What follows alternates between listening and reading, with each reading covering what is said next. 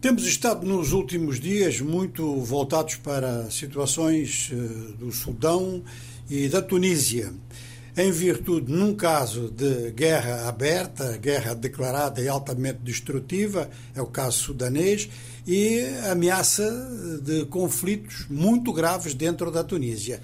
E começando pela Tunísia, agora a informação que há é que o líder islamista não armado, Rached Ghannouchi, que foi interrogado pela Brigada Antiterrorista, agora foi entregue à Justiça e está com eh, prisão preventiva decretada.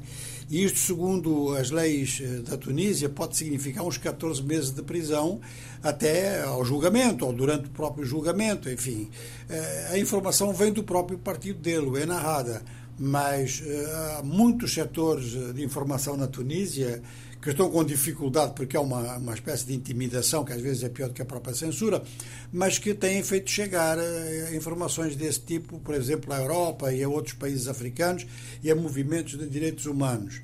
É uma situação que é motivada, estávamos a falar nos riscos de conflito, que é motivada, ou seria motivada, segundo um funcionário do Ministério do Interior, por declarações que Ganushi teria feito no fim de semana uh, passado ele teria dito que há risco de guerra civil se o seu partido for colocado na clandestinidade ou for ilegalizado e se continuarem as prisões em militantes eh, da oposição.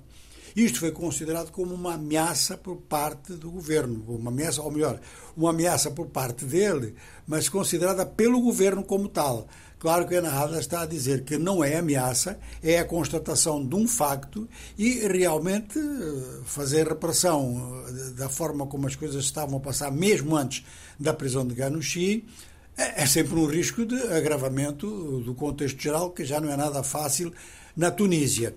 Maneira que colocar tudo isto eh, em termos de acentuar o confronto entre governo e oposição, um governo que está com uma base de apoio que parece reduzida, não será talvez a posição mais avisada para um governo que quer resolver e acalmar a situação do país do ponto de vista político, do ponto de vista social e do ponto de vista económico. E depois a sua imagem internacional também.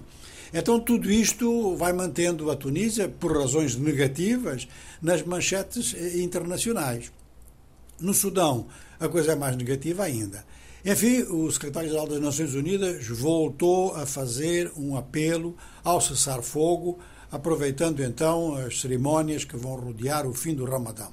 O general Emeti, que dirige a Força de Apoio Rápido, eh, tinha levantado essa possibilidade, dizendo que estava aberta a um cessar-fogo numa entrevista que deu ao Al Jazeera.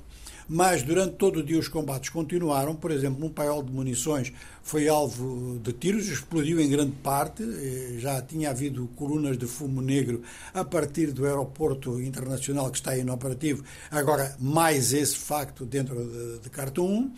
E no Tchad, assinalam então a chegada massiva de refugiados, sobretudo mulheres e crianças.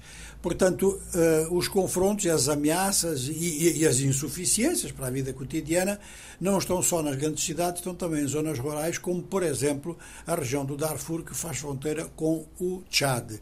Nota-se realmente, uh, e diversas agências humanitárias estão a dizê-lo, nota-se realmente uma impossibilidade de dar assistência a pessoas em necessidade e nota-se que os serviços públicos básicos, inclusive o abastecimento de água, eh, começam então a atingir pontos críticos em termos de, de desabastecimento, quase.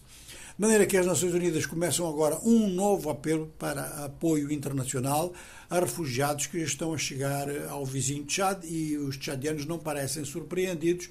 Tudo o que acontece no Sudão acaba repercutindo desta forma no Tchad.